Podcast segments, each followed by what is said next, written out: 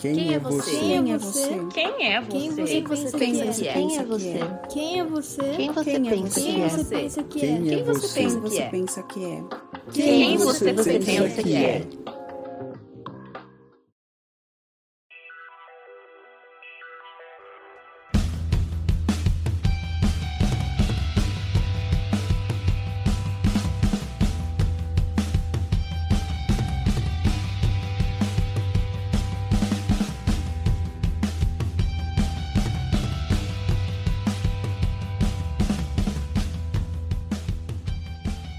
Fala aí, pessoas!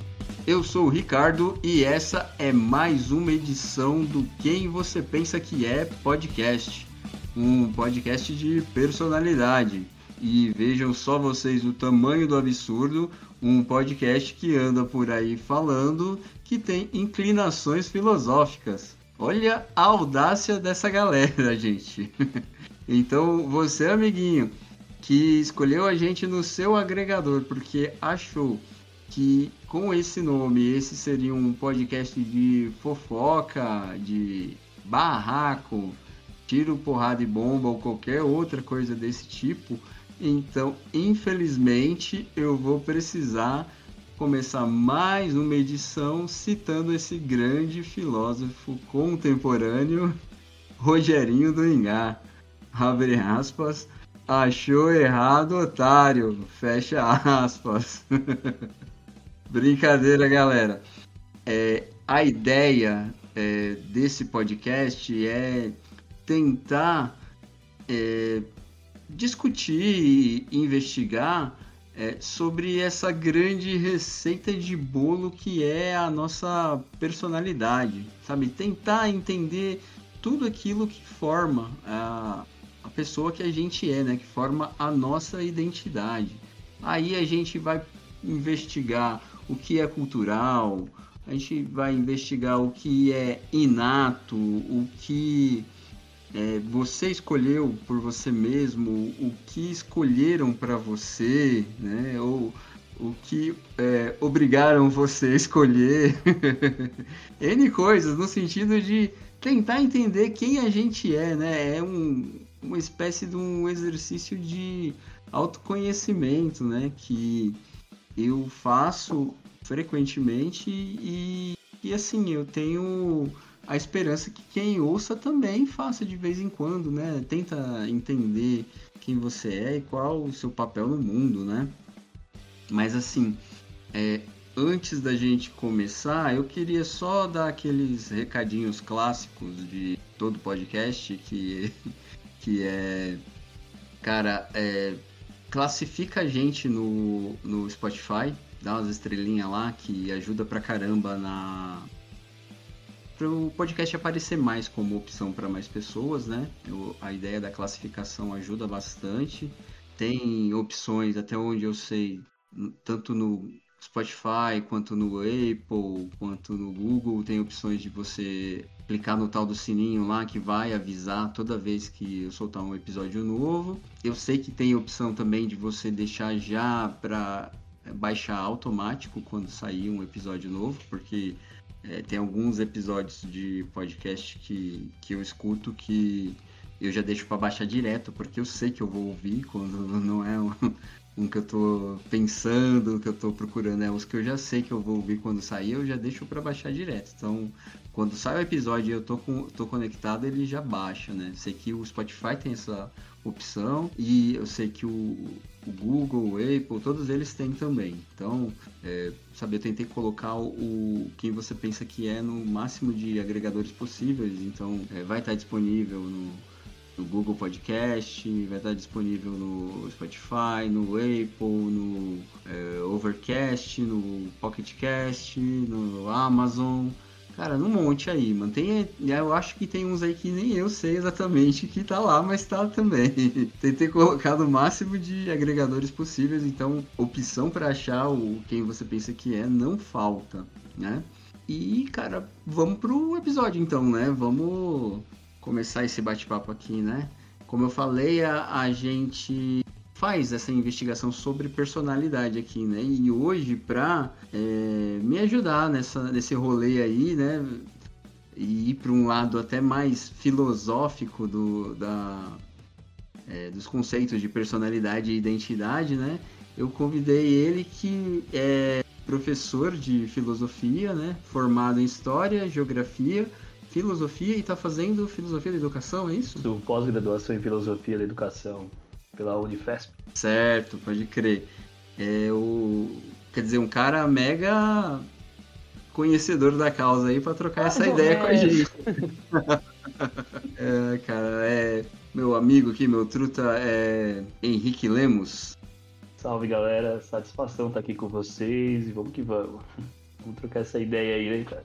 Pode crer, pode crer. Eu acho que hoje vai ser da hora, porque quando eu trombo alguém que gosta de filosofia, geralmente rola um, uma conversa da hora. Então, eu imagino que hoje vai ser show de bola o nosso bate-papo aqui. Bora lá. É o, o Henrique, é, a gente tem um, uma pequena tradição aqui no Quem Você Pensa Que É, que são duas perguntinhas no começo para já dar um gás na conversa e para conhecer às vezes um lado do, da pessoa que está trocando ideia comigo aqui que até então nem todo mundo conhecia, né? São perguntas que, assim, depois que eu bolei elas, eu, eu tenho percebido que tem um certo grau de dificuldade aí, né? Tem um pessoal que, que se embanana legal na hora de responder, mas eu creio que é até parte da diversão isso. Eu acredito que essas perguntas elas são tão difíceis como investigar o ser, viu? Olha aí, mano, vai vendo. Mas vamos nessa. É, a primeira delas é se você tem um guilty pleasure, que seria aquela coisa que é tosca, que você sabe que é tosca, mas que não tem jeito, você gosta, não tem o que fazer a respeito, sabe? E se você pode compartilhar com a gente aí. Cara, eu acho que essa essa coisa que é tosca, assim, pelo menos eu acho tosca, e hoje no, no, meio que eu ando, assim, a maioria das pessoas acham tosca, é o meio que o, não sei se é o fanatismo, mas o gostar muito de futebol. Né? A ideia de acompanhar a seleção brasileira, de acompanhar time, entendendo todo o processo que gente por trás, o dinheiro que envolve, né, cara, que a gente é mais manipulado, enganado do que do que de fato faz parte do processo. É isso, cara, eu gosto, não sei como o porquê que eu gosto. mas curto, é uma coisa que eu não consigo deixar de, de acompanhar. Né? Tipo, eu sou daquele cara de ter dezenas de camisa do time, de tipo, assistir jogo e vamos que vamos. Se eu não tô no horário de trabalho, eu tô de camisa do, do Santos.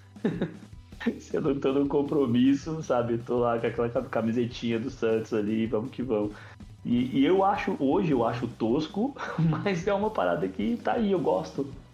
Né? E no meio, assim, tipo, falando disso no meio crítico, assim, tá, de sociedade, né, da galera que busca essa, essa, essa, crítica social, assim, de como construir uma sociedade melhor, é, é totalmente tosco, né? E a galera fala, meu, você tá sendo manipulado por esse sistema aí, mas tá, eu curto, cara, eu curto, eu sei que é tosco, já tentei deixar, mas eu acompanho sempre que possível, assim. Não tá no, no topo, assim, né, de minha prioridade, mas, cara, tô na rua, se eu não tô assistindo o jogo, eu tô atualizando ali, sabe, o aplicativo para ver qual o resultado. tipo, é, até dirigindo às vezes, sabe? Tipo, opa, vamos isopar, né? Faz parte. Caramba. Um vício. Você é meio viciado mesmo. É, é um, isso é um, um, lance que eu acho curioso até, que para mim chega no, no, nível de ser um, um, até uma questão até filosófica, que porque assim, eu sou a pessoa zero futebol, tá ligado? Zero. Zero, zero, zero. Eu não sei, não sei nome de jogador, eu não assisto o jogo. Uh, mal, mal quando é Copa do Mundo, tá ligado? Uh, uhum. Só porque, tipo, tem uma bagunça diferente, então eu, eu entro no rolê da, da bagunça. Mas, assim, é, normalmente, zero futebol. Na minha casa também, tá ligado? E, assim, eu acho que beira uma questão filosófica porque, assim, é, de vez em quando me parece uma coisa inata.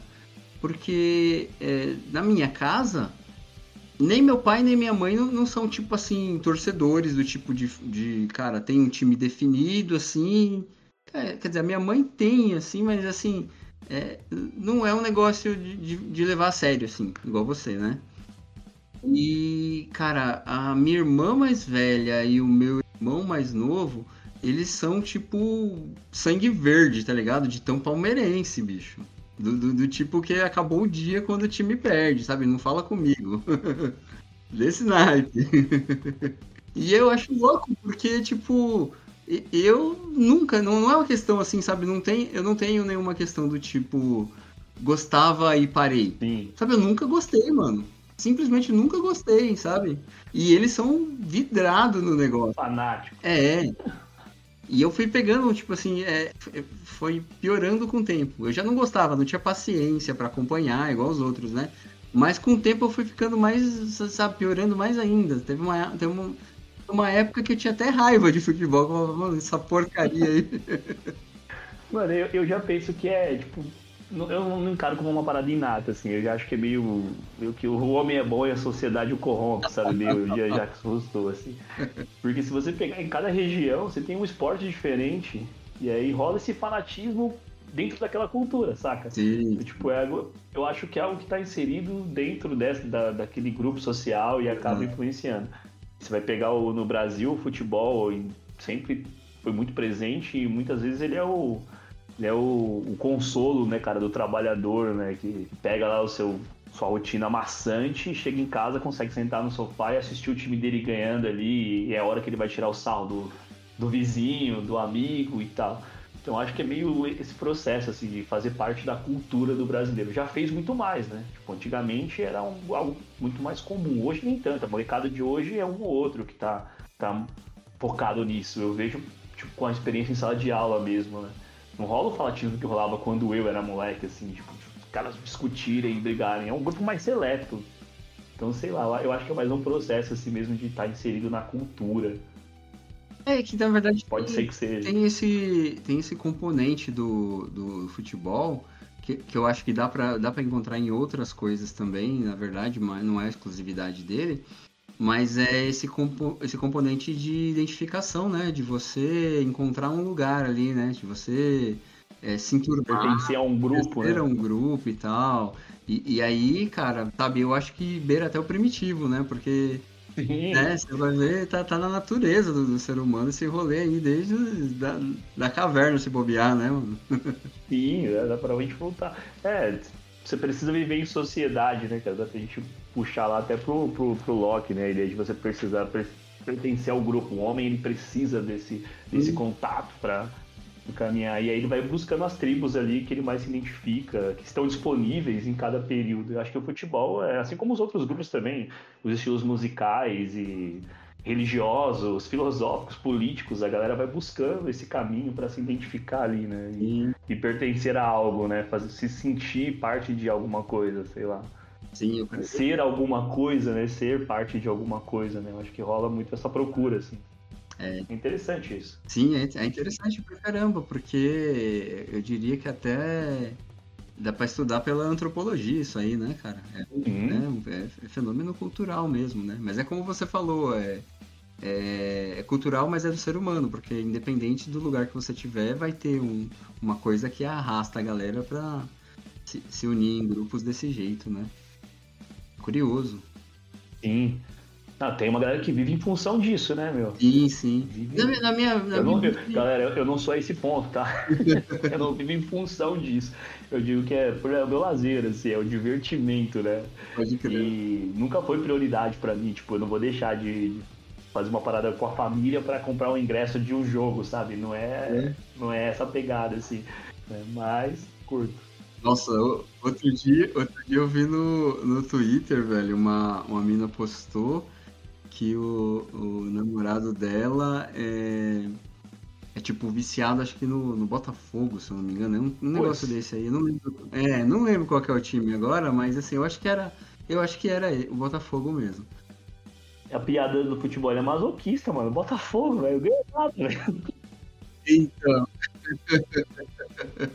Mas aí, é, é, eu, eu não tenho certeza, assim, eu acho que era. Mas aí o, o, o lance que, que me fez lembrar dessa, desse post aí é que ela falava assim que, que ele deixava ela assim, não dava atenção para ela quando era jogo, né? Quando tinha jogo, né? E aí falou que teve o, que o cúmulo foi tipo o aniversário, que no aniversário dela, é. ele não foi porque tinha jogo. E aí ela foi cobrar o rolê E, e ele falou, não, minha, prior, minha prioridade é o Botafogo. Você vem depois. Aí, aí já beira em, a irracionalidade, então... Vou falar sério, né, cara? Ó, eu gosto, mas tipo, aqui em casa, né, a gente tem um certo controle com as telas, assim, né? Eu e minha esposa, a gente limita essa parada com as crianças aqui, né? E não, cara, pra mim de boa, assim, eu tento assistir o jogo. Mas se a minha filha tá no estado que ela quer assistir outra coisa, o meu filho, meu, vai lá, assiste, eu acompanho pelo celular, ou então eu vejo o resultado depois, atualizo ali o, o aplicativo, mas não é aquela parada que, não, para o mundo que eu vou assistir o meu futebol, é. sabe, né? Não nesse nível, assim, não. jamais, jamais. Mas gosto. Mas então vamos para a segunda pergunta. É, a segunda seria o, o, contrário da primeira, no caso. Eu quero saber de uma coisa que todo mundo acha incrível e você não suporta, sabe? Tipo, uh, não entendo qual é o hype desse rolê aqui. Não sei porque todo mundo tá da hora. E se você compartilha também com a gente isso. Cara, essa eu pensei mais, Ricardo. Porque. É, geralmente, né, mano? Essa é a mais é a mais dolorida. Acho que o pessoal tem um medinho de cancelamento. É, sei. rola muito isso, né, cara? Mas eu confesso que eu não, não, Nessa altura do campeonato da minha vida. não tô muito preocupado com esse tipo de, de, de, de coisa, assim. Mas, cara, uma coisa. Não me cancelem, mas eu acho que é até por causa do processo de formação acadêmica, assim uma parada que eu não gosto, eu não consigo me identificar assim. Eu tenho pessoas próximas que gostam muito e acompanham. É a ideia do, dos super-heróis, cara, sabe? Dos filmes, de acompanhar isso. É mesmo? Eu sei que você gosta, né? mas. Eu gosto, eu gosto. Mas eu acho que é mais por causa dessa formação, assim, sabe? Desse processo de tentar compreender a história, as influências que chegam, uhum. assim, a formação geográfica, de dominação. Então, quando eu comecei uhum. a estudar mais sobre isso, eu acabei meio que desgostando mesmo, assim, sabe? Tipo, você fala de filme, de filme, pra mim, dessas paradas, eu sou um leigo, assim. Eu sou riaceno, sabe? Na roda de amigos, quando estão falando disso, ah, pode crer. Porque eu não manjo, cara. E já tentei, viu? Tipo, tento, mas é outra parada que... Do mesmo jeito que eu tento abandonar o futebol e não consigo, já tentei gostar e não uhum. consigo. Porque já teve situações de eu ser o único que não manjava nada. Tipo, como você não assistiu, velho? Eu falava, uhum. tipo, não assisti, velho. Mas sei lá o porquê, cara. Eu acho que é mais essa influência, assim, saca? E meio que uma cobrança que rola no, no, meio acadêmico de humanas, assim, de se distanciar dessa parada. Não sei se você já, já teve uma ideia assim, mas eu lembro de uma experiência de, de ir pra escola, de ir pra facu na, no começo, estudando história ainda, lá, lá no início, né? Que o processo de estudar foi assim, né? Foi a teologia, a história, a filosofia, a geografia, né? uma formação acadêmica, assim.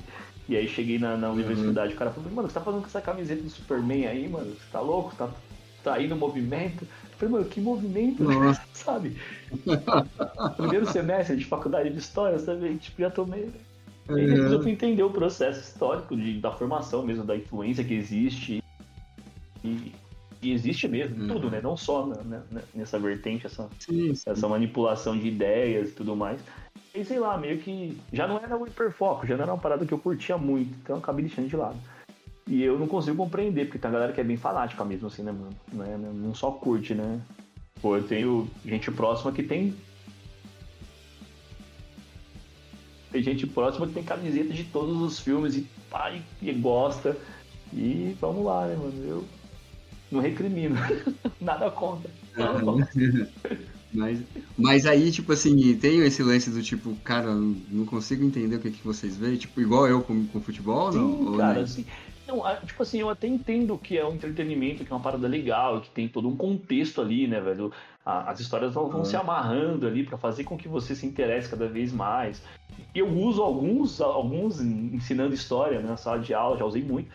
Mas, tipo, um fanatismo mesmo, assim, a ansiedade de lançar o novo, assim, que eu não consigo compreender. Mas é uma parada que não foi para você. Para mim é totalmente aceitável, porque não... Pô, eu tenho, eu vejo isso no futebol, né? Eu sou assim com o futebol, sabe? Tipo, de, de comprar a camisa do time uhum. no pré-lançamento, sabe? Tipo, como é que eu vou criticar o cara que tá, tá assistindo o filme? É. Né? Até falei isso para um amigo meu hoje, né? Quando a gente passa a observar o outro tendo como ponto de partida o você, o eu, você é muito mais tolerante, né, mano? E aí eu, com a caminhada de vida, eu passei muito a ser isso. Pô, ao analisar o outro, eu parto sempre das minhas percepções, de como eu reagiria, se, por, por que, que eu gosto não gosto disso. Então fica mais fácil de, de entender, né? Aí, sei lá, é uma parada que eu não curto, cara.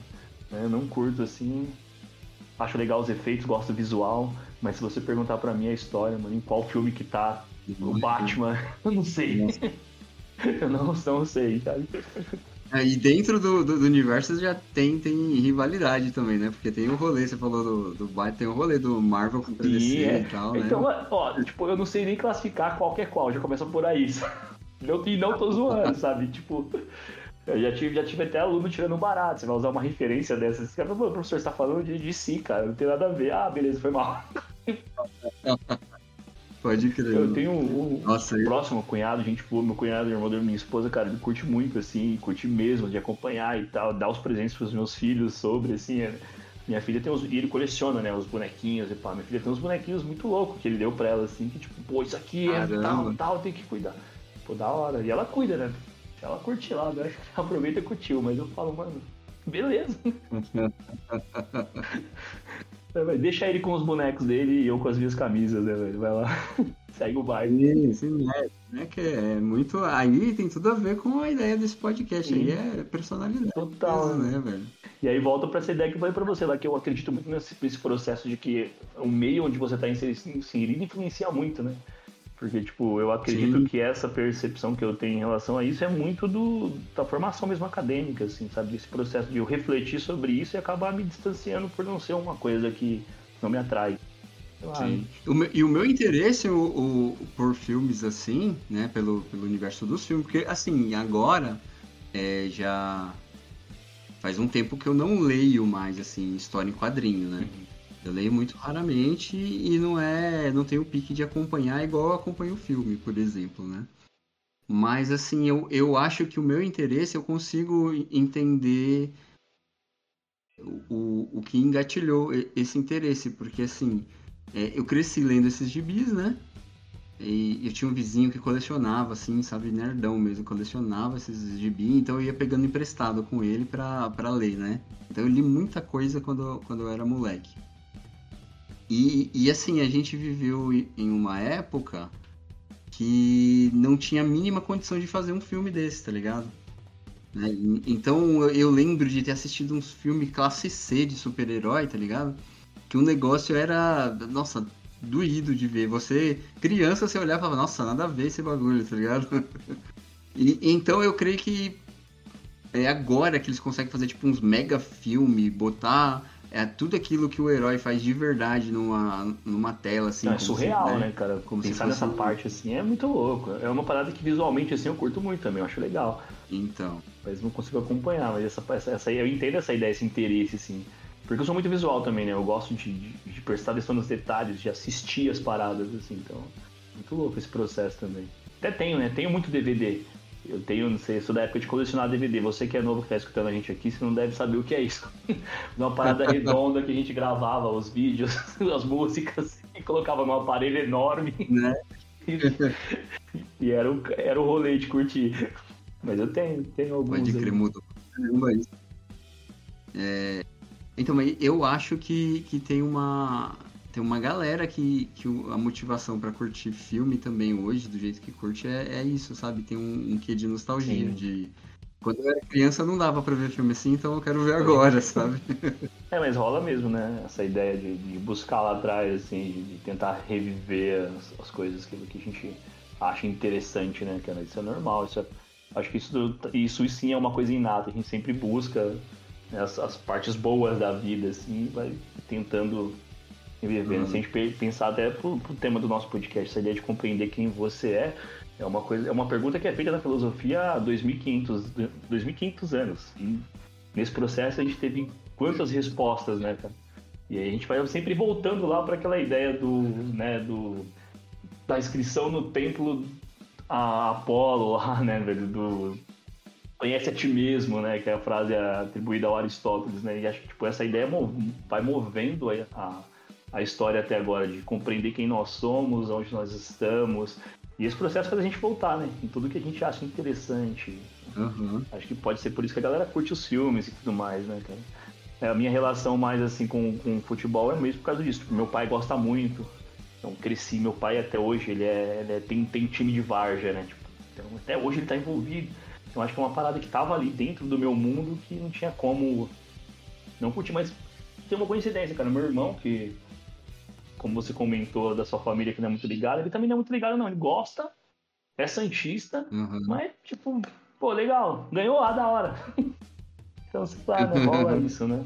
Rola esse, essa, essa busca por- pelos momentos, assim. Você fala de nostalgia, só de pensar nisso já, já consigo, consigo relembrar, assim, vários momentos legais, assim, de, de ter passado no futebol. Uhum. Acho que o filme rola muito isso também, né?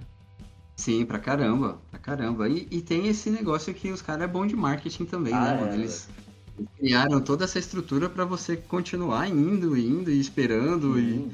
e pirando, né? Quando criaram todo. Essa indústria cultural aí, velho, é. Sim, movimenta sim. milhões, né? Então os caras fazem mesmo, eles usam tudo a favor deles, né, cara? Às vezes. É, uma coisa que eu acho legal nesse. ne- é, nesse. Esse rolê de, do entretenimento, tipo, filmes e tal, tanto, tanto os de herói quanto alguns outros que não são, tipo, do universo de super-herói, mas eu acho legal que tem muita, tem muita gente da filosofia escrevendo, tá ligado? Não, você vai pegar esse rolê, a galera bebe muito na fonte filosófica, né, cara? Histórica, não tem jeito, né?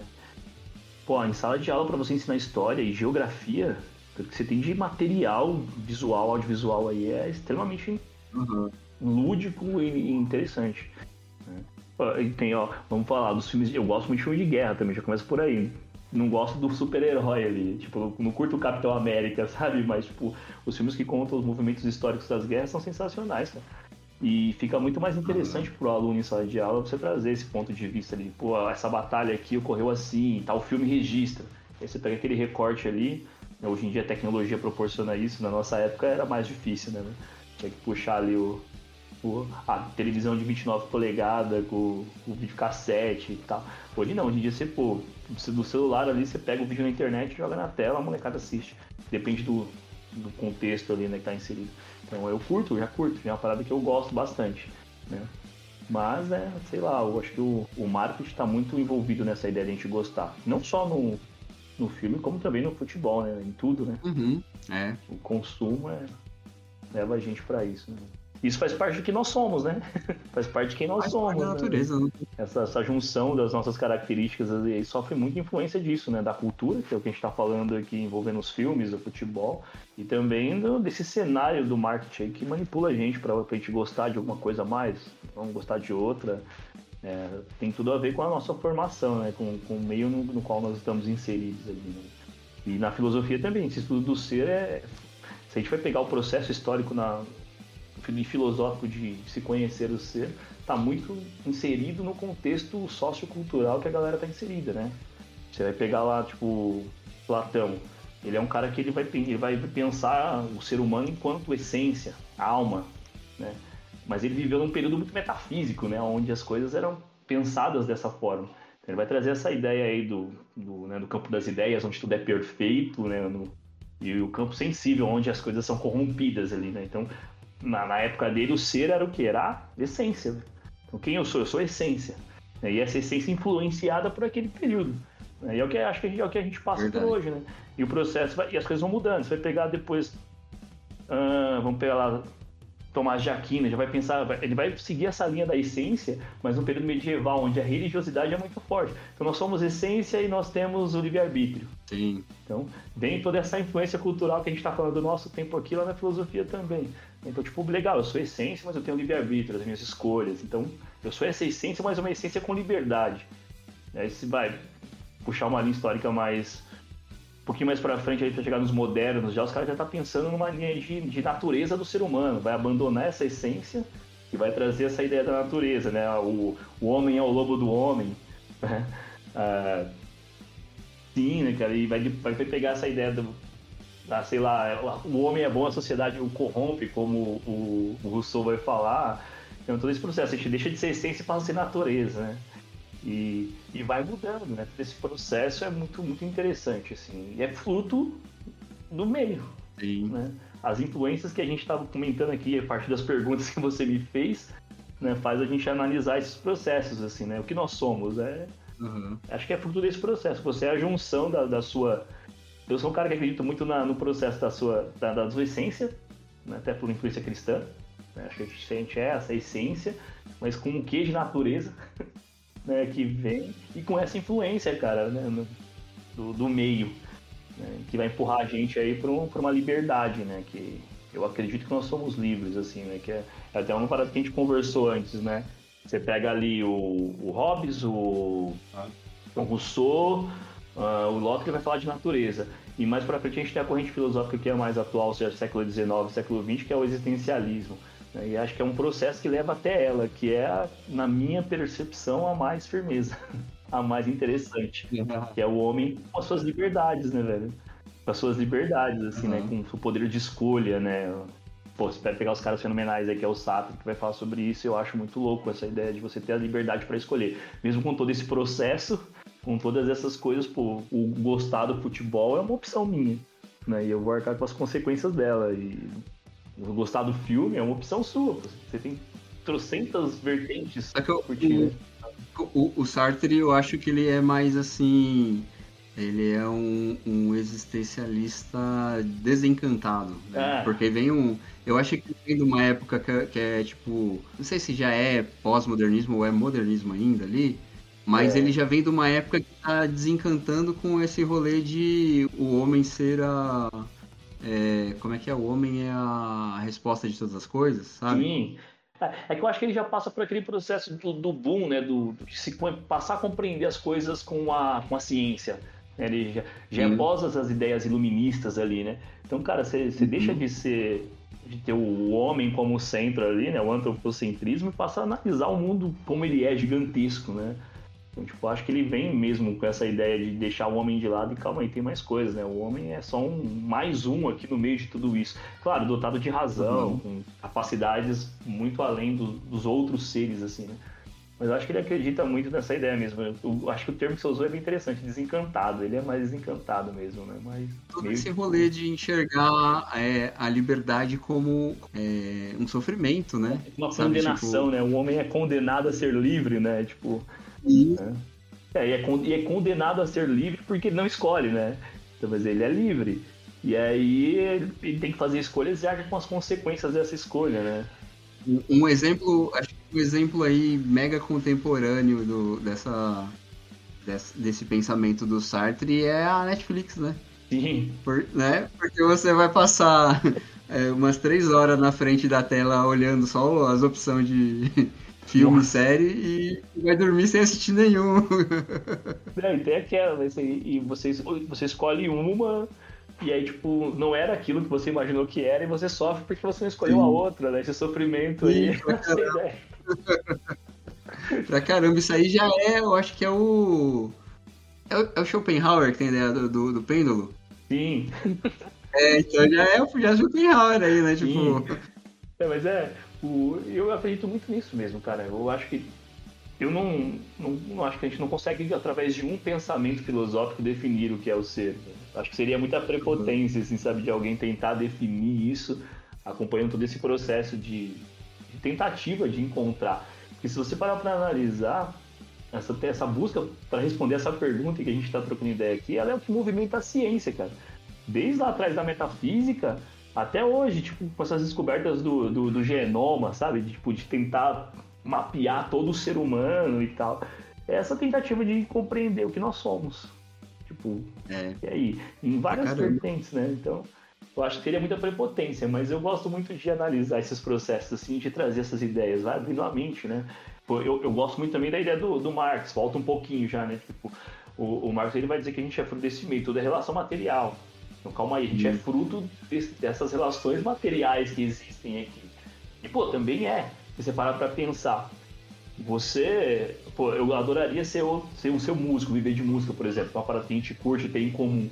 Só que, cara, as minhas relações materiais não me permitem ser um músico. Eu preciso viver, eu preciso de outras coisas. A cultura no qual eu estou inserida não.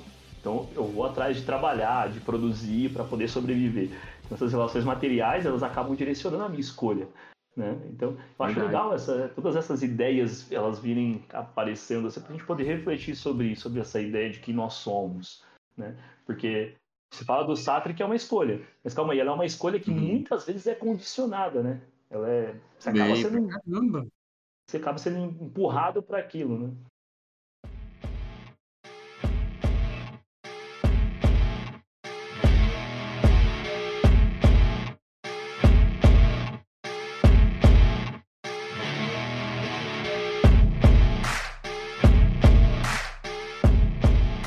O, rolê do Marx é tipo, é um dos fatores é esse do, do poder do, do, meio de produção e tal. Mas assim, se você for, for mais para se for mais para trás aí, tipo, no existencialismo Sim. ainda, no, no Kierkegaard mesmo, que ele dá uma importância absurda para a escolha também. Eu acho que ele é um ah, dos primeiros a né, do essa existencialismo ali, né? O, o, cara que vai, vai dar impulso é. para essa ideia, né? Claro que a gente encontra muitas características do existencialismo nos outros filósofos, né? Desde a antiguidade lá e tal. Mas acho que é ele que é o cara que dá o uhum. mesmo ali, né? Que vai... Sim, é porque eu acho que aí, na verdade, tem esse rolê do contexto, né? Que, que assim, uhum. é, ele tá na, ele, em uma época que o Hegel tá, tipo, é a moda, né? Tá todo mundo abraçando, até, até a igreja, né? Até a igreja tava... Sim. O Hegel tem esse... É, é, se você pode pegar. É muito complexo o que ele escreve, mas você pode fazer um resumão desse lance de movimento histórico, né? De, Sim. E você. A, a igreja achou um, um, discurso sedutor, essa ideia de, cara. Cara, como é que é mesmo o, o lance que ele fala lá, mano? Eu não, eu não tô conseguindo lembrar em específico, mas ele era sobre esse negócio do. do. da, da, da história, ela. É, você, você não é um, um, uma pessoa que, que decide a história segue sem você, você é como se fosse uma engrenagem, tá ligado? O teu papel tá, tá meio que tá meio que já definido tá determinado ali, né? É, é seria um, um, no contexto do Hegel não é, é, religioso Sim. igual é. os religiosos gostam. Eu acho que a igreja puxa, puxa. Mas aí foi, foi foi muito Eu acho que a igreja puxa nessa ideia para poder falar da, da, então, da é, é, supremacia de Deus, né, cara? Então, esse discurso ali de que você é fruto do. Sim. Você faz parte de uma engrenagem que é a história se movendo, ela vem muito por, pra, por causa dessa ideia, uhum. né? Uma ideia meio que, se a gente levar ali pro, pro campo teológico, meio que calvinista, né, cara? Então, tipo, né, você, tudo já tá meio que determinado e você só é parte desse processo, né? É, não, não era determin... não é tipo exatamente determinado, é é mais um negócio assim, cara, tipo, é, a história, é, uhum. o que ela tiver que fazer, ela vai fazer, não importa o, o teu papel nela, sabe? Independente, tipo assim, é, é, resumidamente, na ideia do Hegel, tipo, você não teria um, um, um livre-arbítrio mesmo, você é, é, um figurante dessa, dessa, dessa história. Independente se você acha que você está escolhendo. Não, eu estou indo totalmente o oposto do, do que esperam de mim. Mas no, no, na filosofia dele, tipo, mesmo você indo pro lado oposto, você tá fazendo o que deveria ser feito para a história seguir o rumo que ela tem que seguir, sabe? Então você Sim. não tem um poder de escolha mesmo, no final das contas. E o, e o Kierkegaard ficou, tipo, absolutamente é. ofendido com esse rolê, tá ligado? Então ele passa metade da, da vida dele batendo Nessa tanto tecla, no né? Hegel quanto na igreja que, que curtiu essa, essa ideia, tá ligado? Sim, e isso é muito louco, né? Porque você para para pensar, essa dialética, essa troca de ideias, ela, ela, ela traz um, um ganho absurdo para a filosofia, né? Pô, cara, porque pensar o existencialismo e não dá para deixar de lado tudo que o Hegel produziu, mas trazer ali o que o que o que o pensamento existencialista vai trazer depois, cara, é surreal. E eu acredito que é um pouco da junção das duas coisas ali, né? Sim. Você é meio que impulsionado, você, tá, faz, você faz parte de uma engrenagem ali que não depende só de você, mas você também tem escolhas, né? E aí você arca com as consequências dessa escolha. É, você pensa no nosso contexto atual agora, sabe? Essa guerra absurda ali, dá pra gente pensar um pouquinho sobre isso, essa guerra absurda que tá rolando entre Israel e Palestina. É um conflito que vem de muito tempo. E aí você vai falar do Hamas. A galera fala, os caras são extremistas e tudo mais. Mas, meu, esse é um ponto delicado, né? Mas para pra pensar. Um jovem que tá ali, cara, dentro daqueles muros por 17 anos, né? E aí, o que, que ele vai pensar na hora que ele tem a oportunidade de tentar, né? Na concepção dele, ele tá ali sendo oprimido. Uhum. Então, pô, eu vou mudar essa história. E ele tá dentro, ele é levado a isso. Né? Como que você quer que esse cara que tá ali cercado, sem informação, tem essa percepção que o, que o existencialismo vai trazer para a gente de escolha, de não, eu não vou me envolver nesse processo e tal. Né? Não, ele vai meio que ser, vai ser empurrado para resolver essa questão. E ele vai agir da maneira que aquele contexto impulsiona ele a agir, né? Então é. Isso não quer dizer que ele, que ele esteja certo, né? No absurdo, né? Tudo, tudo, tudo que é terrorismo é totalmente desprezível, né? Mas é um contexto que dá pra gente trazer para esse papo assim, pensando com essas influências, nessa questão do ser, né? Pô, o, o, ser ali dentro desse contexto ele está sendo oprimido. Uhum. E aí ele passa de oprimido a opressor quando se envolve nesse processo e haja com as consequências dele ali. Então, é Não, e, meio pesado, né? E tem tudo a ver com isso que a gente estava falando até do tanto do, do Marx quanto do Kierkegaard, que é você é, só pode escolher dentro daquilo que você, Sim. daquele contexto que você está inserido, sabe? Não tem como você decidir alguma coisa tipo assim sem as informações, sem o contexto, né? Sem tudo que você tipo tá, tá ali naquele, tá inserido ali, né, cara? Se você não tem nada disso a tua, a tua escolha vai sendo cada vez mais limitada, né? É, e tem as escolhas também que são feitas, aí já saindo desse contexto cruel, né? Porque você pega os dois lados ali, pra mim não- tem mocinho nessa história, né, mano? Ali pra mim Não tem gente oprimindo dos dois lados, né? Não, é, ações terroristas como a feita- as feitas pelo Hamas são de- deploráveis e desprezíveis, a gente não pode nunca achar que isso é Uhum. aceitável. E também a gente não pode tolerar o que o Estado de Israel faz há mais de 70 anos ali com a galera na- no território palestino, né? naquela região como um todo. Né? Porque se você Sim. são crimes condenados pela, pela ONU e assim vai. Quem pesquisar um pouquinho mais aí estiver ouvindo a gente, né, consegue compreender que nessa história não tem mocinha ali, todo mundo tá, tá errado, né? Menos a galera que tá morrendo, que são os civis ali, que não tem nada a ver com É. a história tá sofrendo. Mas saca só, saindo desse contexto, olha que eu acho que é interessante fazer uma conexão. A gente tá falando de uma galera que não tem muita opção, mas aqui no nosso país a gente tem vários veículos, como que a gente tá, essa ideia que a gente tá trocando aqui pra galera se informar, e você vê o povo sentindo a necessidade de escolher um lado. Pô, É uma escolha, a galera É. tá lá, não, pô, eu sou, eu sou a favor do Israel. Como assim, cara? Num cenário cruel desse. É, nas redes aí a gente vê isso o tempo todo, a galera sentindo essa necessidade de pertencer a um grupo e escolher um lado e sem analisar isso de maneira fria, né, cara? Sem pensar nisso. É, Mas, mas aí, aí eu acho que a gente vai, cara, muito mais fundo nessa ferida aí, mano. Porque assim, é, tem, tem um lance que o, o, o Lucas, que participou de um episódio anterior Sim. aqui com, comigo. Sensacional, hein? Escutem, É, galera. Quem e- escutou ainda, eu escutei duas vezes. Aí sim. então, que ele fala sobre é, ferramentas de interpretação da realidade, sabe? Sim. Tipo assim. Então, então, quando a gente fala, por exemplo, de a gente ter o acesso à informação aqui, mas, cara, você não ter a- as ferramentas adequadas para interpretar essa informação, é, acaba gerando esse. Aquele rolê que, que Sim. nos últimos quatro anos foi ensinado pra galera, que é resposta simples para problema complexo, sabe? Né? E- então, é- pra mim, é, é- eu digo que dá pra ir muito mais fundo nessa ferida, porque a gente volta até pra nossa educação, que, que com certeza não foi, não foi uma educação que, que era voltada para que você interpretasse a realidade do jeito que deve interpretar mesmo, né? Não, no, no Brasil a educação ela é, ela é voltada, até hoje ainda, ela é voltada para formar mão de obra, não para formar Sim. intelectual, não para formar alguém que quer refletir, que quer pensar. Ela é bancária, né, velho? Senta aí, escuta, é isso, o professor é a autoridade, ele passa o conteúdo, anota aí e vão para a prova. Né? E isso é uma parada muito difícil, porque acaba gerando esse tipo de, de, de limitação mesmo intelectual da galera. E não é porque o, o brasileiro não tem capacidade de interpretar, não, é porque existe todo um projeto político em torno disso, né? Sim. o questionamento gera problema, né? O questionamento traz ali consequências, né? E você vê que tem até um projeto atual, né? Essa ideia de se mudar a grade escolar, de se limitar às aulas de história, geografia, médio, né? de filosofia. É, Cara, é um, é um projeto mesmo, né? Aham. E- E é, mano, é um projeto Total, maligno, total. no mínimo, cara. Então, eu falo, cara, que, por exemplo, se eu tivesse tido. Eu estudei na escola pública, formação na, na periferia de uma cidade interior de São Paulo, que é Suzano, uma das, das piores escolas ali. E o meu contato com, com a história de fato, com a filosofia, com a geografia, ele é posterior à minha formação E o meu também. né? Bem posterior. Porque, e olha que loucura isso, né? O meio vai influenciando você. Eu fui para teologia, por questões religiosas, pô, encontrei o cristianismo, falei, pô, isso é a solução para todos os meus problemas.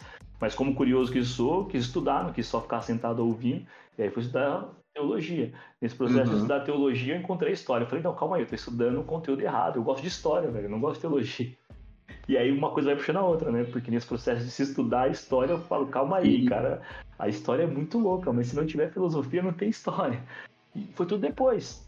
Você tem que correr atrás do prejuízo, assim, Total. sabe? Tipo, e- e se eu tivesse tido toda essa bagagem lá atrás, com certeza as escolhas seriam totalmente outras, assim, né? Você vê as redes sociais faz isso, né? Quando eu dei o no Twitter, né? Tava lá, pô, 2008, sei, acho que é isso, né? 2010, eu não lembro agora exatamente, assim. Uh, um tempo atrás eu fui reativar o Twitter, aí eu fui ver o que eu publicava, eu falei, nossa, cara, que olha que absurdo que eu tô escrevendo, que eu escrevi aqui, velho, que... Por quê? É por causa desse processo, né? Essa capacidade de refletir, de interpretar, de estudar, é muito posterior, né? Se tivesse sido lá atrás, seria muito melhor. Seria muito mais fácil, né, cara? E tá em tudo, né? Pô, se você buscar essa, essa questão de compreender a vida, de compreender o eu mesmo, facilita pra caramba. Facilita pra caramba. O processo de, de crescimento do ser humano mesmo. Né? Não, e a ideia do, do, do, podcast aqui, cara, é, você falou ali um, um pouquinho mais para trás sobre não conseguir, sobre a gente não conseguir chegar em uma fórmula definitiva, tipo, o ser humano é isso, sabe? Por mais que você tente estudar todas as vertentes que, né, você não vai chegar em uma resposta conclusiva, mas assim, é o, o meu interesse aqui não é nem esse, tá ligado? O meu interesse é, é mais é, é mais nesse negócio de você entender é, quem você é no, no teu mundo, tá ligado? Então, então assim, para mim, pra mim, é, para mim o interessante é esse negócio do exercício de autoconhecimento no, no sentido de você questionar é, o que foi passado para você, como eu disse lá no começo, sabe? Você questionar é, o, que, o que passam para você todo dia como a verdade. Ó, a verdade é isso aqui, sabe?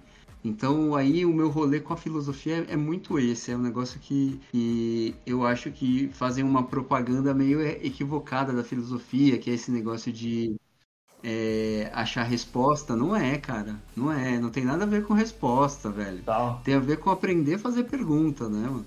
Sim, exatamente isso, cara. É, aprender a perguntar o que importa, né? Não, e é muito louco, né? Porque você falou, ah, é mais essa ideia de se compreender. Mas, cara, olha, olha só, se a gente for lá atrás e trazer todo esse processo filosófico, com essas percepções que foram formuladas lá atrás, fica muito mais fácil a gente tentar compreender uhum. quem nós somos. Você vai entendendo que é um processo, e que você muitas vezes é a junção de tudo isso. É a junção de toda essa ideia é. de, de, várias postulações ali, né? E essa, e essa proposta de, de, de, entender quem nós somos, assim, é uma, uma coisa muito metafísica, né, verdade? É muito, tá para além, assim, né? Não dá pra gente definir o ser de maneira científica. É, limita. Sim. Eu diria para você até que, assim, eu, como bom existencialista, se alguém chegasse aqui é, nesse exato momento interrompendo a nossa conversa falasse, cara, eu encontrei a resposta, o ser humano é isso, isso e isso, a personalidade é isso, isso e isso, cara, eu não ia gostar dessa resposta, tá ligado? Você ia falar, você ia falar pra ele, não, calma aí, cara, a, a existência, ela precede a essência, né? Entendeu? não, né, calma aí. Tipo assim, eu, sendo existencialista, eu ia falar, cara, essa resposta aí não, não me satisfaz, não, não me responde nada. É, mas é isso mesmo, cara. E, e, você vai vendo que elas vão se completando e a gente tá aqui até hoje tentando encontrar e refletir sobre isso. Coisas que os caras começaram lá atrás, né? Vindo do. Desde o. Uhum. Do, acho que é muito interessante a gente falar de Sócrates, assim, voltar lá no, no início de tudo. Porque ele é o cara que vai dar o pontapé inicial, assim, tipo, mais conhecido nesse processo de começar a questionar tudo e todos, uhum. né? Não sei se você deve saber dessa história, mas certa feita lá, alguém perguntou pro oráculo quem era o, o mais sábio e Isso. o oráculo meteu essa, né? Falou, é o Sócrates, né? E ele falou, calma assim, eu? Como aí? Não, cara. Não sei de nada, como assim? É, e aí ele começa a perguntar, né? Acho que você deve lembrar dessa história. Ele sai perguntando pro sábio, começa a trocar essa ideia. Não, calma aí, eu não sou mais sábio. Até que ele tem um estalo, né? E ele vai perceber que o que o oráculo quis dizer que o mais sábio é aquele que se conhece. Né, velho? Tipo, e aí ele manda o, sim, né? Só sei que nada sei, né? Tipo, é clássico dele, né? E essa ideia dele, sabe, de ele se conhecer é o que a, essa história mostra pra gente. E, a, e tem a frase que a gente jogou lá no começo, lá, que eu acho muito louco, a gente lembrar disso, do conhece-te a ti mesmo, que é a chave aí, que eu acho de toda a ciência, de toda a pesquisa, né? Mas mais voltada ali para a Grécia Antiga, para o berço da civilização, que é o que a gente tem de conhecimento histórico hoje. A gente não pode deixar de lado os outros continentes, né? mas ainda hoje é o que é mais influencia todo o processo de conhecimento filosófico. Essa ideia do conhece-te a ti mesmo, ela é uma frase que ela, tá, ela, ela se tornou popular incompleta, né? Porque se você pensar nela, vai trazer lá a ideia de conhece-te a ti mesmo né, e conhecerás o universo e os deuses. E olha só que louco isso, né? O universo e os deuses, que era tudo que os caras buscavam resposta naquela época. A ideia de, se conhecer ali, o que é metafísico mesmo, né? De onde viemos, por que fomos criados e tudo mais. Então acho isso muito louco, né? Lá, lá atrás o, o Sócrates já tinha essa percepção de que o, conhe... a, a, o estudo já tinha essa percepção de que conhecer a si mesmo é o caminho. Que rolê doido. Aham, uhum. pode crer. é, cara, mas filosofia é da hora por isso, mano. Acho que tem um cara que eu acho legal a gente, a gente falar, porque rola muito aqui no, nas mídias sociais e assim, tudo mais, que é o Pascal, né, velho? Eu acho que volta um pouquinho ali, uh, século XVII ali, né? Ele, tem uma obra dele que que é póstuma, né, que é os pensamentos, ele traz ali um processo que eu acho sensacional para a gente refletir o agora, assim, e esse advento das redes sociais, que tem muito aí, né? Que é, que é o que a gente usa o tempo todo. Olha aí. Né? Ele vai trazer a ideia tipo, de que o ser, ele, ele, ele é uma essência, ele é algo ali, né, que não pode mudar. É que tudo aquilo que a gente tenta definir, hum. o que nós somos, são atributos. Ah, eu sou gordo. Mas, pô, você pode deixar de ser gordo. Então, o seu ser não é gordo. Eu sou bonito. Não, você pode deixar de ser bonito. Então, o seu ser não é ser bonito. Né? Ele vai, vai, buscando essas ideias assim. Ah, não, eu sou. O ser é. Ah, sei lá. É, é, o seu, é o seu, é a sua psique, as suas ideias. Não, mas você pode perder a memória, você pode perder esse conhecimento. Então, você não é o seu conhecimento. Eu acho isso muito louco, essa ideia dele né? Porque ele vai, vai trazer nos questionamentos que eu acho muito interessante. E ele tenta responder isso, né? Então, beleza, o ser não é nada. Né? E aí? Mas quando, ele, mas quando ele fala que esse ser não é nada, não é a ideia de, de não existência do ser, mas tipo, todas as atribuições que a gente tenta dar, elas são insuficientes para dizer quem é o ser. Uhum. Acho essa ideia muito legal. E por que, que eu acho legal trazer esse pensamento dele? Porque aí ele vai tentar postular isso, e vai dizer que a gente cria três, uhum. três seres ali. Você já, já, já ouviu esse rolê? Você lembra desse rolê dele? Não tô lembrando. Pode ser que sim, vai me explicando, não, talvez eu não. Ele vai dizer que, tipo, a gente cria, né? Essas três personagens ali para tentar encontrar o nosso ser. E aí, é um para si mesmo. E aí você tenta. Você cria esse personagem uhum. de quem é você um para os outros, né? E nesse terceiro processo você passa a acreditar nesse ser que você criou. Né? E ele vai dizer que a gente vive aí no mundo de máscaras. Cara, e olha aí a internet, sim, né? Sim. Olha aí o, o, Instagram, o vídeo que eu fiz falando que ia estar aqui com você hoje, eu usei um filtro. É uma máscara. Eu acho muito louco essa ideia dele, né? assim, pra, tipo, pra então é uma dica que eu dou para quem se interessa e quer buscar, assim, porque eu acho que essa obra, essa obra sobre ele, aí, o pensamento, que é uma obra póstuma, ela é muito legal para compreender esse rolê que a gente usa hoje das redes sociais, assim, cara. Então vale a pena visitar o, o Pascal lá e, e, tentar entender, assim, a partir da percepção dele quem nós somos, assim. Eu acho que é uma parada bem louca, assim. Para quem tiver mais interesse, busca lá, cara. Busca lá, porque eu acho que é bem isso mesmo, né? Sim. A gente cria personagens. A antropologia fala sobre esse negócio de viver em sociedade, você é, você criar o, o, lance das máscaras sociais, tá ligado? Tem é, é quase questão de sobrevivência, né? E, e assim, pra antropologia, é, eu conversei esses dias com uma menina que é antropóloga, né? É, eu não sei dizer agora se o episódio vem antes que o seu, eu acho que vem antes que o seu, mas é, eu gravei com uma antropóloga, né? E ela fala que assim, é para eles é a, a máscara social é, ela é uma questão tipo assim normal. Ela é uma questão de sobrevivência e tal e de você é porque ela não é um ela é uma parte de você que você mostra assim para determinados grupos sabe? Ela seria seria tipo assim se você age de um jeito na igreja e de um jeito na sua empresa e de um jeito na sua casa é, os três são você, mas é, são coisas que você só acha apropriado mostrar nesses lugares, entendeu? E aí, quando você coloca o lance da moral no meio aí, que tem um, um que é religioso, aí fica mais assim, fica parecendo que você é uma pessoa falsa, ou coisa do gênero, mas Mas acho que essa é a ideia mesmo, né? Que ele, que ele tenta trazer também ali, o Pascal vai tentar trazer. Ele não, não encara isso como uma coisa, pelo menos a minha percepção é que ele não encara isso como uma coisa ruim. aham, Mas a ideia de, de perceber que existe esses três, esse- essas criações que a gente vai fazendo. E é totalmente normal mesmo, né? Não tem como. Em cada ambiente a gente vai se adequar ali. né? Aí vem essa questão da moralidade, né? Que é esse conjunto de regras que a gente, que a sociedade impõe e a gente vai entender como correto para agir em cada de, em determinadas localidades ali, em funções que você exerce e tal, né? sim, sim. E aí tem uma cobrança, né, da, da, da moral sobre, tipo, se você, é, de repente, você tem aquele lance de intersecção dos, Uhum. dos grupos, sabe? De repente, você, é, um grupo fica sabendo de uma coisa que você faz no outro. E aí a moral já vai jo- jogar você pra, tipo, não, mas aqui você não faz isso, mas o que tá acontecendo? Tipo, Sim. você é falso, então? Você tem duas caras, coisas assim, né? Mas aí, cara, eu acho que é uma questão de. de...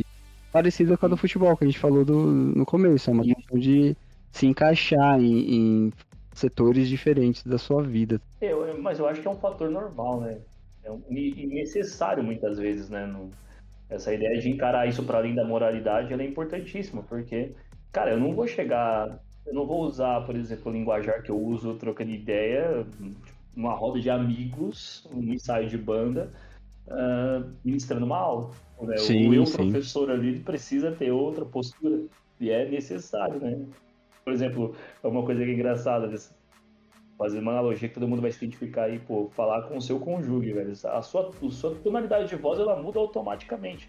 Né? E é subconsciente isso, não tem como. Mas aí, aí quando a gente fala das, das redes, cara, eu, eu para mim nem é máscara, sabe? Pra mim é uma é, é uma idealização, sabe? Tipo a, a vida que eu não consigo ter aqui, eu, eu vou ter ali, porque ali ninguém vai me cobrar, né? Tipo, tem ninguém pra falar, não, mas você não é assim de verdade, ou a sua vida não é assim de verdade, né?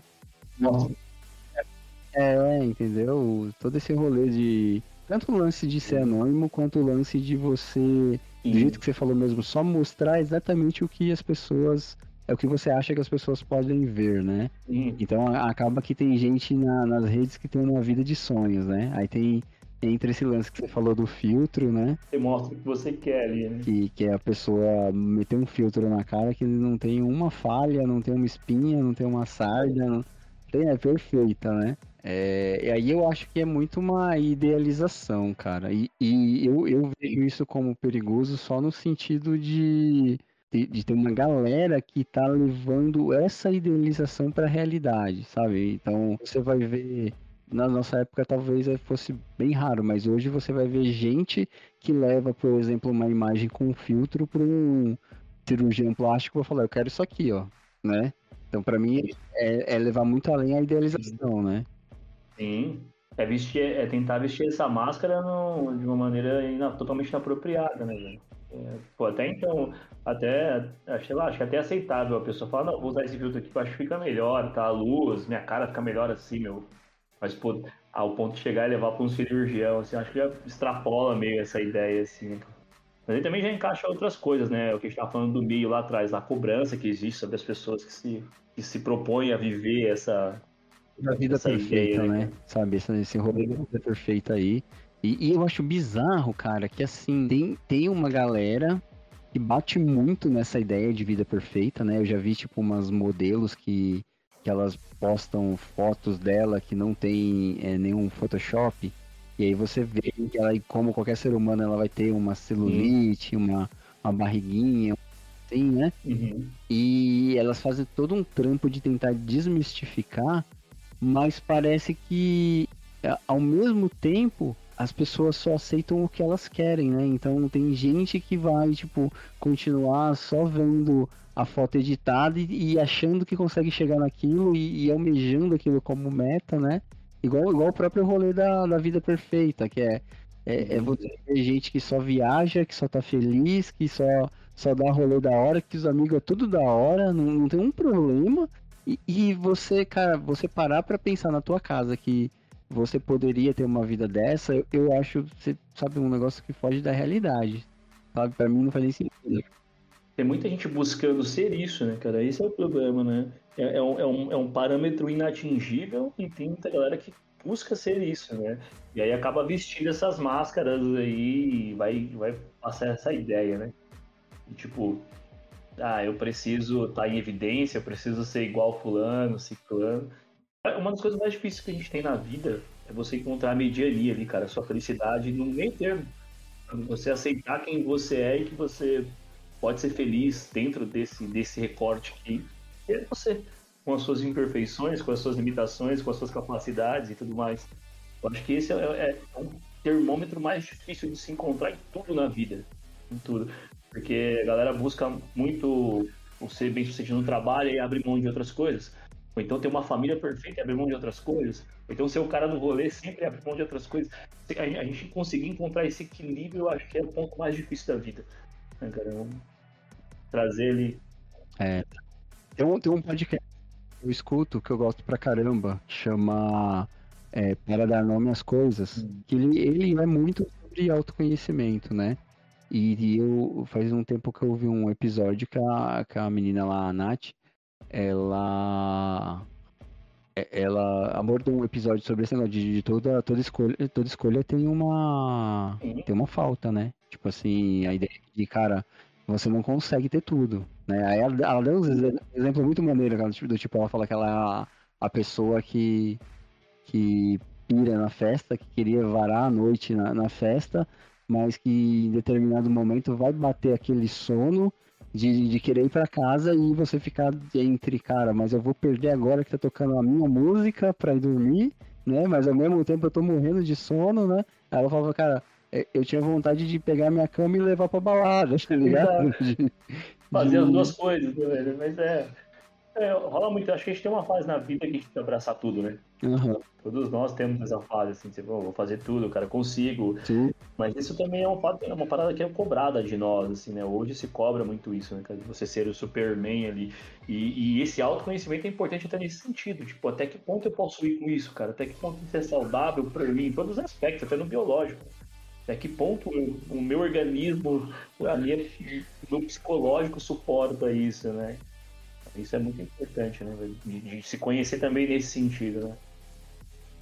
Eu já abri mão de trabalho que pagava muito mais por questões psicológicas, né? Eu, cara, eu vou surtar se eu ficar aqui nesse trabalho.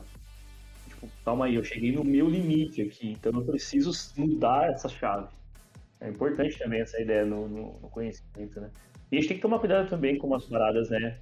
É, essa ideia hoje em dia de, de, dessa positividade de que você é o que você pensa, você consegue tudo, meu, vamos lá, tá, grita comigo aqui e tal. Não, tem que tomar muito cuidado com isso, né, cara? Porque tu leva a gente para uma distância muito, muito, mas muito grande do que a gente é de fato. É porque a gente acaba passa a acreditar que você é aquilo, né? É, não, e tem também aquele negócio que, assim, isso aí você vai encontrar em teologia pra caramba e na filosofia também, mas é tem uma, uma galera batendo nessa tecla que é, cara, o, as adversidades, as contingências da vida, os sofrimentos formam a pessoa, né? Uma pessoa que só é feliz e só, só positividade, né? E só. Essa pessoa é vazia, bicho. Essa, essa pessoa é vazia. A gente pode fazer um, um, uma analogia bem simples disso aí na questão histórica, né? Uhum. Os, os, grandes avanços que nós tivemos como sociedade foram após grandes tragédias, né? Sim. Guerras, pandemias, agora os saltos que nós temos em tecnologia, em conhecimento científico, são sempre após grandes tragédias. Aí isso mostra que os problemas, as adversidades, elas fazem a gente evoluir, faz o ser humano abrir perspectivas e tá, mudar né, aquilo que. É, acho que é ampliar mesmo a visão de mundo e tudo mais. Né? Sim, é, e aí você, você parar para pensar que tem é, essa galera, tipo, tentando vender essa ideia de felicidade infinita, sabe? Uma, uma felicidade que não acaba nunca. Mano, isso pra mim é bizarro, velho. Eu tenho. Eu acabei de pensar em outra coisa que eu detesto mais, assim, que eu gosto. Eu não gosto tanto, acho que mais até do que filmes de super-herói é essa positividade tóxica, assim. Eu não tinha pensado nisso, detesto essa parada, velho. É uma parada que Pra caramba, bicho. Pô, eu acordei você foi estressado até hoje. Eu contei pra você que fui trabalhar na rua, pô, trem e tudo mais, mano. Aí, pô, vou postar foto lá, eu não tô feliz, né? Eu não tô feliz, mano. Agora não. Pode ser que daqui a pouco eu esteja comendo, sabe, trocando ideia com alguém, mas agora eu não tô, velho. Então me deixa aqui com a minha raiva aqui nesse momento, sabe? É uma parada que eu também não suporto, não, mano. Eu, eu tenho uns amigos aí que vivem nessa linha assim, eu confesso que eu dei umas ocultadas, tá, gente? Se você estiver escutando isso aí. Tolere essa, essa, essa parte aí. Não, mas é pesado mesmo, cara, esse, esse negócio de felicidade como um, um fim, né? Na verdade, a felicidade ela só- é momentos, né, mano? Ela tem um equilíbrio e o resto tudo é, é o que dá sentido, na verdade, né? Assim, Eu acho que até para você ter o parâmetro do que é felicidade, né? Se você não tem a ideia do que é um sofrimento, a tristeza, a angústia, você não vai saber o que é a felicidade. Você precisa ter esse parâmetro. Faz parte do processo da vida, né? Não tem como. é bem isso mesmo. E vai gerar é, pessoas que não, não, não. É uma pessoa que é incapaz de lidar com frustração, né? Uma pessoa que é ensinada nesse rolê de tudo é positivo, tudo é alegria e tal, mano, ela não vai conseguir lidar com a menor frustração, tá ligado? Quando se depara com os problemas, é onde vem o baque, né? E se você pensar, igual o, o- tinha um show de um, de um comediante stand-up que eu, eu acho que é o, o Nando Viana. Tem, tem um, um show dele que chama A Vida Não Tá Nem Aí Pro Seu Planejamento, tá ligado? É isso, total, a vida não tá nem aí pro teu planejamento, velho. Tipo, você querendo ser feliz todo dia, toda hora, em todo lugar, a vida vai chegar já na bicuda, mano. Não vai rolar, né? Mas é, mano, é bem isso mesmo, né?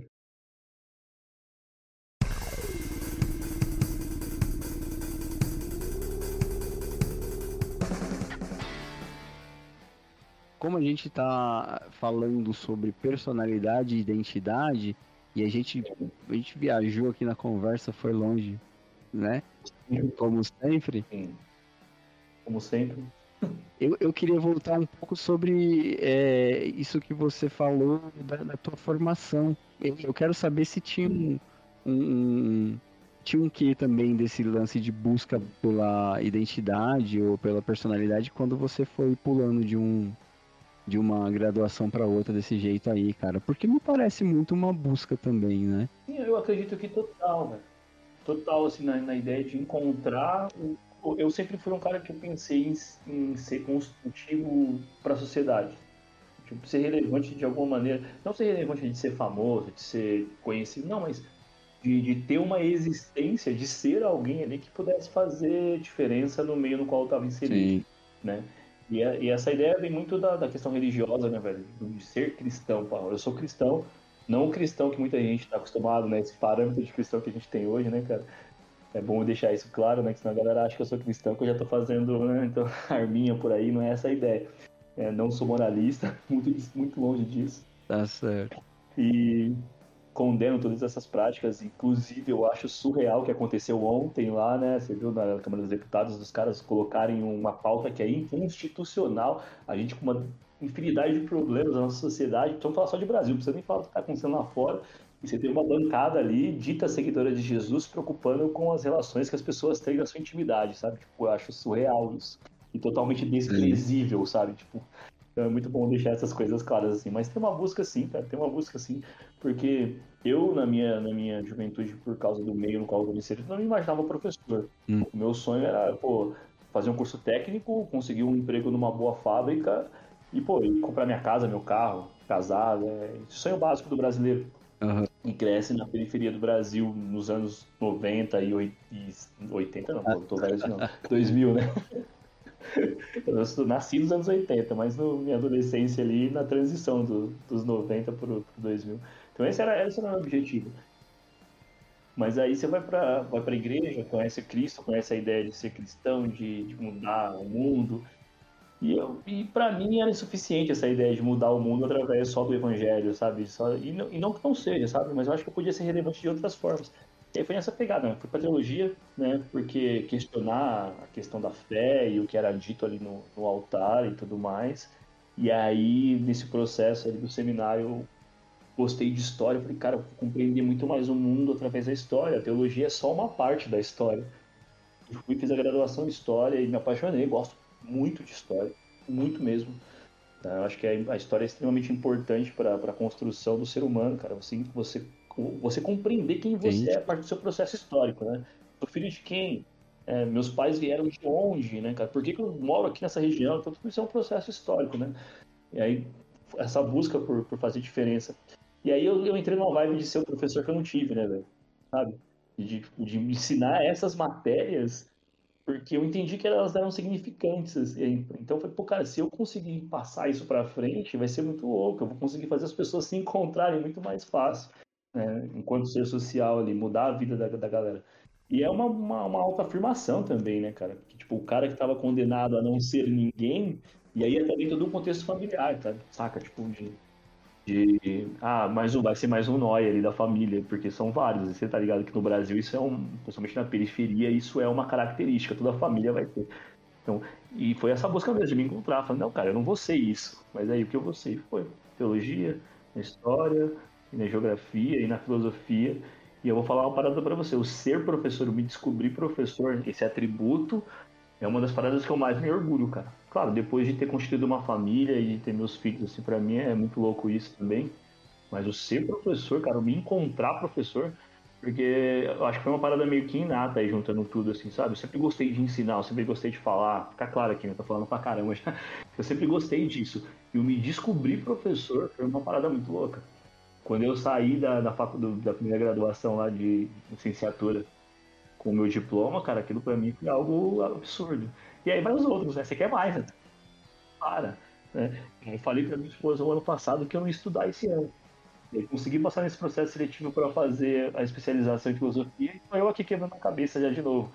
E aí, tipo, já tô pensando em outros cursos. Falo, cara, por que não vou? Vou atrás de um mestrado também, acho legal e tal. Tem um professor, Pedro Fassoni, um cara legal se você, tipo, curte política. Ele é um cara muito interessante, tá aí nas redes. Né? Não é um famosinho de rede, mas tá na rede. Produz muito o professor da PUC. E troquei ideia com ele esses dias aí e tava falando, não, cara, vamos lá, velho, vamos meter um mestrado aí, eu acho que eu posso te ajudar. já fiquei todo, velho, vamos lá. E eu falei que eu ia parar de estudar. E essa ideia de me descobrir professor, cara, buscar essa identidade, assim, é total. Eu, eu, eu busco isso até hoje, sabe? De, de ser alguém ali relevante e de provar para todo mundo que tá ao redor que eu não, não, não era o que a galera falava que, que eu seria. E essa busca é constante, cara. E hoje eu posso dizer que, tipo, eu sou cristão, sou professor, sou pai, sou tudo aquilo que a galera falava que eu não seria, né? E o que me impulsionou isso foi esse meio. E é essa busca, eu continuo buscando, né, velho? Busca, quem não quer, quem não quer ser bem sucedido, quem não quer ser né, reconhecido como alguém ali que, que alcançou o que, o que seria, tipo, impossível para mim naquele contexto. É uma busca. Estou aí até hoje. Busco ser um bom pai, busco ser um bom marido. Eu acho que é essas buscas, né, como a gente disse lá no começo, lá, né, a busca por descobrir o ser faz a ciência, faz o mundo girar. Né? Eu acredito que é o que faz cada um de nós também, na sua individualidade, né, buscar essas coisas na formação, cara. E é, eu falo, tem gente que tem muito mais conhecimento do que eu, mas eu me orgulho muito, cara, desse processo, me orgulho mesmo, assim, tipo, uma parada que não saio jogando né, em todo lugar, assim, mas eu quando me perguntam, eu não sou o cara que chego falando, né? Oh, eu sou formado nisso, isso, naquilo, mas quando me perguntam, eu falo com muito orgulho, porque foi muito punk conseguir passar por esse processo. E tô na busca ainda. Né? Ainda tô passando por ele, né? Pô, dois filhos, trampo, estudo, né? Faço, é, você sabe bem. Ligado, tá ligado, mano. É louco, tá ligado, pra caramba. Mas é. E essa busca é difícil, hein, cara? Porque, olha só, cara, conseguir ser um, um, um cristão. Sim desconstruir essa ideia de cristianismo que tem hoje, eu acho que é um dos maiores desafios que eu tenho me proposto a fazer, né? É uma parada doida isso, cara. Eu, eu me sinto meio que na obrigação de fazer isso, assim, sabe? Porque há, anos com a banda, com Days of Glory, eu subi muito no palco e falei, cara, Jesus Cristo vai mudar a sua vida, procura uma igreja. Só que hoje a instituição igreja, para mim, é insuficiente para mudar a vida de uma pessoa de maneira de verdade. Quem muda é Jesus. Então eu me sinto meio que na obrigação de, de falar sobre isso também. Né? De, de, desconstruir esse ser que era lá atrás através de uma construção nova. Uhum. Né? É punk, essa busca tá constante aí, cara. A gente busca isso em tudo. Na formação, eu digo que busquei e me encontrei em, em partes aí, né? Eu sou apaixonado pelo que eu faço, cara. Eu falando com você até em off, né, cara? Que nesse momento da minha vida eu tô trabalhando em outra área, né? Que é da representação comercial, gosto, dá uma grana legal e tudo mais. Mas eu ansei voltar para a sala de aula. Eu até falando com a Ju esses dias, se eu não voltar para a sala de aula por questões econômicas, Ju é minha esposa, eu vou me engajar de novo em cursinhos populares como eu fazia lá no começo, porque o ser professor é uma parada que eu gosto muito, cara. Eu acho que é um, um dos maiores orgulhos que eu tenho. É, é que aí, aí, eu não sei, né? Tem toda uma. Talvez você tenha que ter uma estrutura, não sei como é que funciona. Mas, cara, se você for ver no Instagram aí, tem um zilhão de professor de filosofia que tem o curso dele com a cara dele e tal, né? Sim. E são cursos para diversos níveis diferentes, né? Tipo introdutório, né? Tem... Aí tem uma galera é, legal. E aí, de repente, sei lá, você desenvolveu uma parada sua nesse sentido, quem sabe? Eu, eu, acho, eu acho legal, cara, mas eu, eu é que nem, tipo, eu, às vezes eu compartilho uns uhum. vídeos na minha bolha ali, né? Eu gosto de, tipo, de tentar refletir sobre algumas coisas. Mas a dinâmica de vida não deixa fazer isso com, com uma constância. E eu gosto mais do, do, tete, a, do tete a tete, sabe? Tipo, eu sei que você alcança muito mais, você... Cara, mas eu, eu acho que Sim eu gosto da dialética, da troca de ideias, de provocar. Sabe? Eu gosto de, de, de dessa, dessa, ideia que a gente está tendo aqui, de puxar os assuntos e trazendo as conexões e tudo mais. É, na internet eu acho que fica muito, muito engessado, principalmente para filosofia. Não que não seja útil, tá? Eu acompanho um monte de professor interessante aí, cara, de história, de geografia, de. E eu sou um cara que eu gosto de acompanhar todas as vertentes possíveis. Se me interessa, eu tô ali seguindo, tá? Só que, para mim, enquanto profissional, assim, eu acho que fica muito engessado. Né? Eu gosto de dar aula ali, de tipo, pô, vou falar sobre, sobre filosofia, o início da filosofia, de começar a fazer a galera perguntar as coisas e mostrar para eles que essa busca por, por as perguntas adequadas é o que impulsiona a filosofia. Né? Tipo, cara, vamos, vamos trazer uma dialética ali, ó, você tá certo, não, você tá errado, não, mas calma, a gente pode chegar no consenso, vamos pegar uma, uma, uma, dialética, uma dialética aristotélica aqui, né? Tipo, a gente pode chegar num consenso e formular uma ideia melhor com as duas ideias. Então, acho que isso é muito louco, sabe? Não eu chegar ali, gravar um vídeo e falar sobre a ideia do, da dialética e pronto. Acho que a prática faz a diferença. A internet ingessa um pouco essa ideia, né? É, ela é fundamental, porque ela traz a base para essa ideia depois, mas ingessa. Né? Sim. Ingessa um pouco, assim. E eu não sou um cara muito voltado para as redes, assim, não, não sou parado, assim. Tipo, eu gravo uns videozinhos às vezes lá e que nem ontem, fico até muito feliz.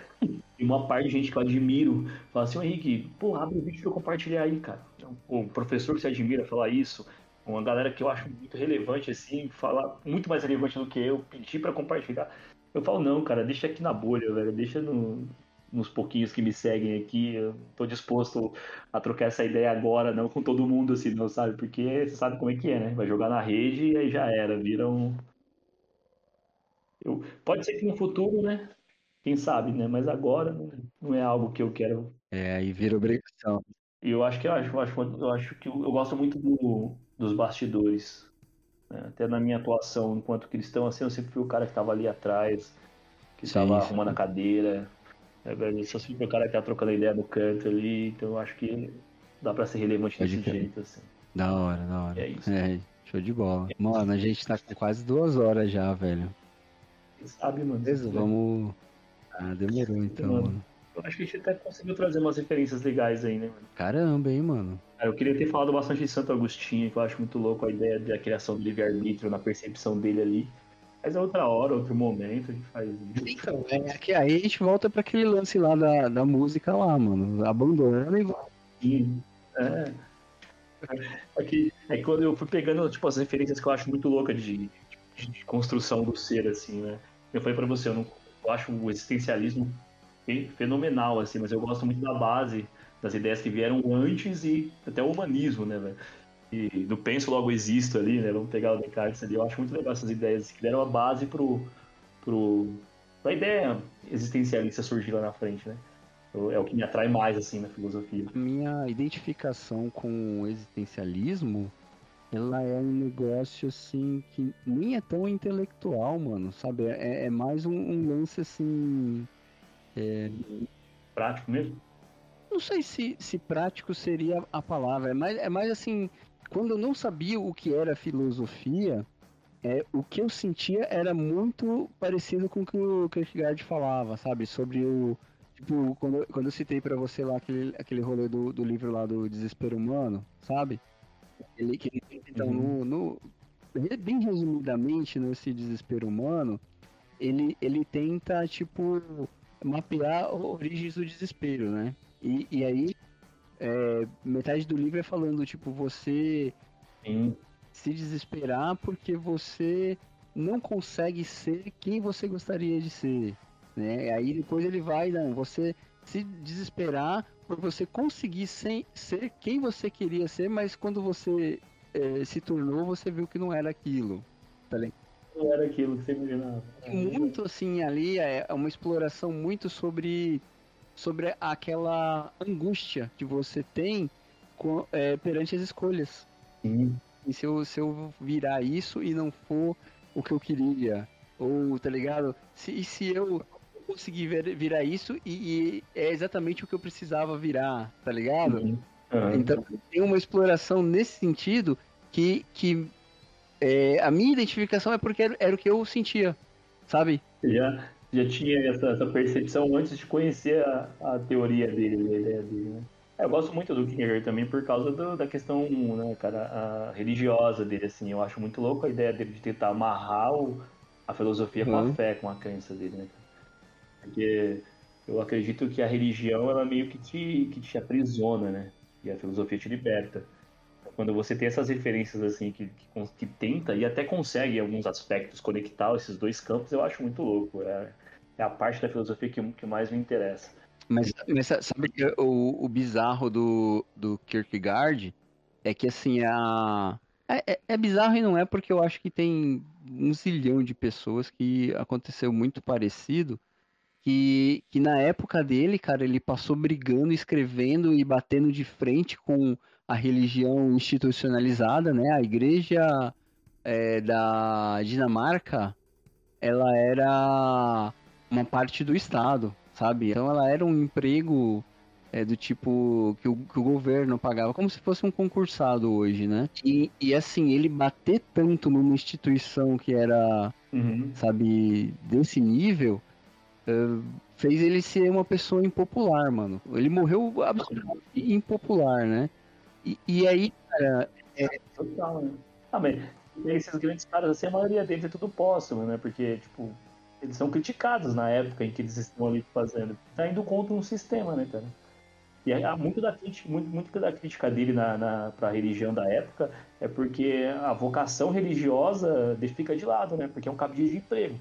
Então você tem muita gente dentro da igreja ali exercendo funções, mas não por uma vocação. Mas tem, tem sim também uma oportunidade. que eu, que eu acho que, cara, dá pra você ir muito fundo na, na análise desse negócio, mas assim, o Kierkegaard tem uma questão com o sofrimento, que, que é assim, no sentido de um, um cristianismo verdadeiro tem que ser sofrido. Ele, ele, ele faz várias associa- associações do tipo, do tipo aquele texto mesmo do Abraão lá, que, que a viagem que ele faz é, já sabendo que quando chegar lá no, no- em cima do no pé do monte lá no, do Moriá, ele vai matar o filho dele, é longe de ser o que o, o pessoal costuma pregar, que ele era um zumbi que só falou, beleza, vamos lá. É, é uma viagem sofrida, é uma viagem dele questionando Deus, dele questionando todo mundo, tipo, cara, mas será que é isso mesmo? Mas então pra ele, tipo, cara que só senta na igreja lá todo domingo e não tem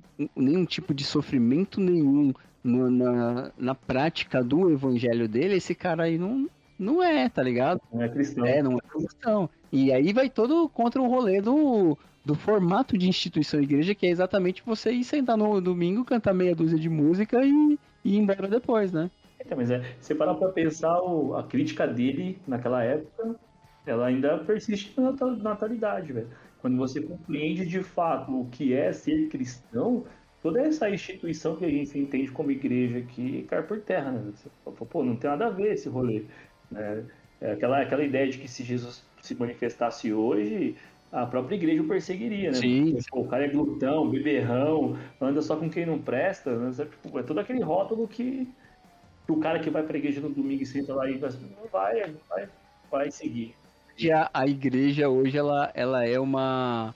Eu diria que ela é uma representante oficial dos fariseus, né? É, mano. Sim, sim. É uma dominação mesmo, né? A ideia da moral, né, velho, que a gente conversou lá atrás e tudo mais. E galera, quem tá ouvindo a gente aí, ó, olha só, é totalmente possível você encontrar de fato o cristianismo pensando de maneira filosófica. Eu acho que é libertador. É o que eu falei lá atrás, cara. A, a religião, assim, até a teologia, em certo ponto, ela aprisiona. E aí, quando você descobre a filosofia, é meio que uma libertação, assim, é muito louco. A própria ideia de espiritualidade, ela, ela não tem que estar tá, é, é, presa com religião em si, com instituição religiosa. Espiritualidade você consegue desenvolver a sua é, fora desses moldes, né? É bem existencialista, né? Você vai construindo ela aí o seu caminho, né? Sim.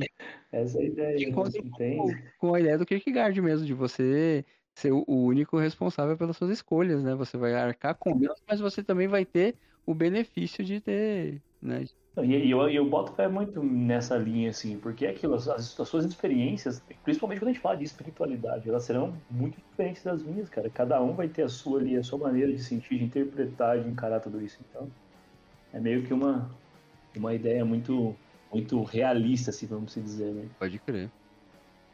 Bom, gente, é, se a gente não parar agora, essa conversa vai durar cinco horas. então, cara, véio, eu queria agradecer muito o Henrique aqui de ter, de, de ter liberado esse tempo pra gente trocar essa ideia aqui.